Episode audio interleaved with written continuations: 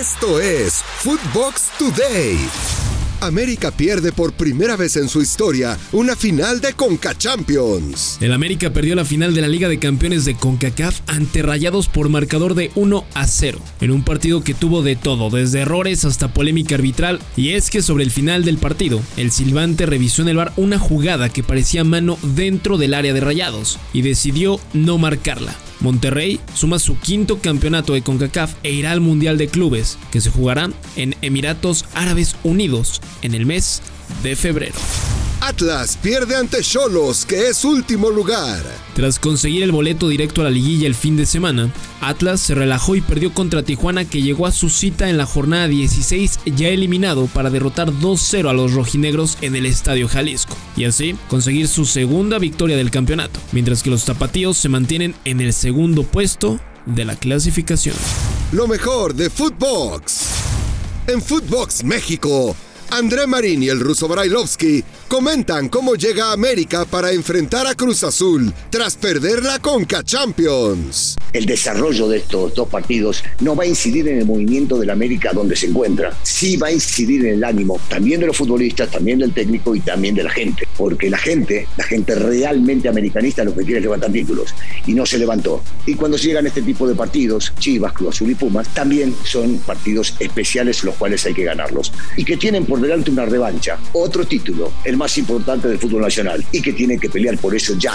El corrido de Monterrey sonó en los dos grandes, con Fernando Ceballos y el Pollo Ortiz, tras la derrota del América en Conca Champions. Como que se me antoja, no sé, un, un cabrito, un grupito norteño, así como para como para pasar la tarde. A, a ver, a, a, ¿cómo va esa de, de, de, desde el cerro de la silla se Qué bueno. Fíjate que, es, fíjate que es una muy buena oportunidad para comentarte una, una, una cosita. Qué bueno que se te antoja todo eso, porque adivina qué. ¿Qué mañana, pasó? Mañana juega Chivas. ¿Y sabes dónde Sí, juega? señor.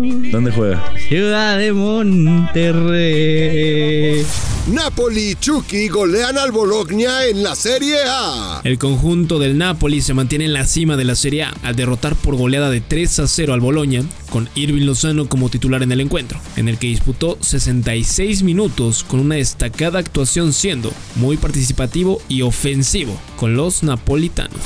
Herrera de titular en el empate de Atlético de Madrid. Por segunda ocasión en la temporada, Héctor Herrera salió como titular en un juego del Atlético de Madrid, mismo en el que Levante le arrebató el empate 2 a 2 sobre el final del encuentro. El mexicano disputó 59 minutos y los colchoneros caen al sexto lugar de la clasificación en España.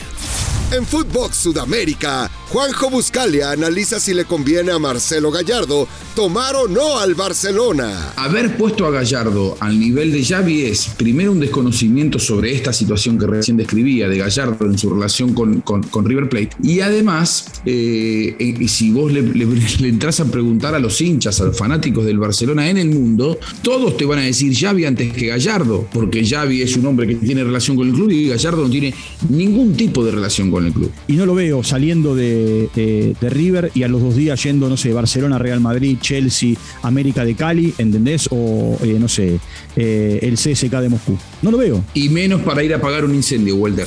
En Footbox Argentina, Walter Zafarian recuerda el primer cumpleaños de Maradona sin la presencia de Diego. Van a, festejar el eh, primer cumpleaños de Diego, como dije en el arranque, sin Diego. Paralelamente, eh, a ver, Argentina e Italia ganaron la, la Copa América y la Eurocopa. Y si bien se va a denominar Copa eh, Euroamericana, eh, bueno, los une Maradona, por lo que hizo en Italia como futbolista y por lo que, bueno, representó y sigue representando para el fútbol argentino. Esto fue Footbox Today, un podcast exclusivo de Footbox.